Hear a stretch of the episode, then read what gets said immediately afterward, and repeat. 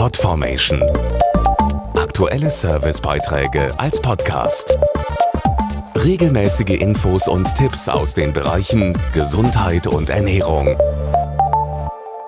Am 17. März ist der Internationale Tag des Schlafes. Sein Datum ist flexibel und richtet sich nach der Tag- und Nachtgleiche. Zu diesem Zeitpunkt erleben alle Orte auf der Welt genau zwölf Stunden Tag und zwölf Stunden Nacht.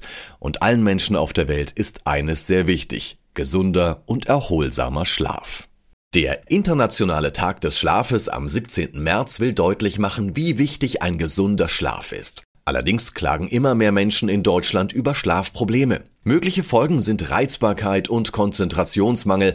Insgesamt fällt es schwerer abzuschalten und den Alltag zu bewältigen. Zur Unterstützung des Schlafes wurde Oyono entwickelt. Die innovative Drei-Phasen-Tablette kombiniert Pflanzenextrakte mit Melatonin und Vitamin B6.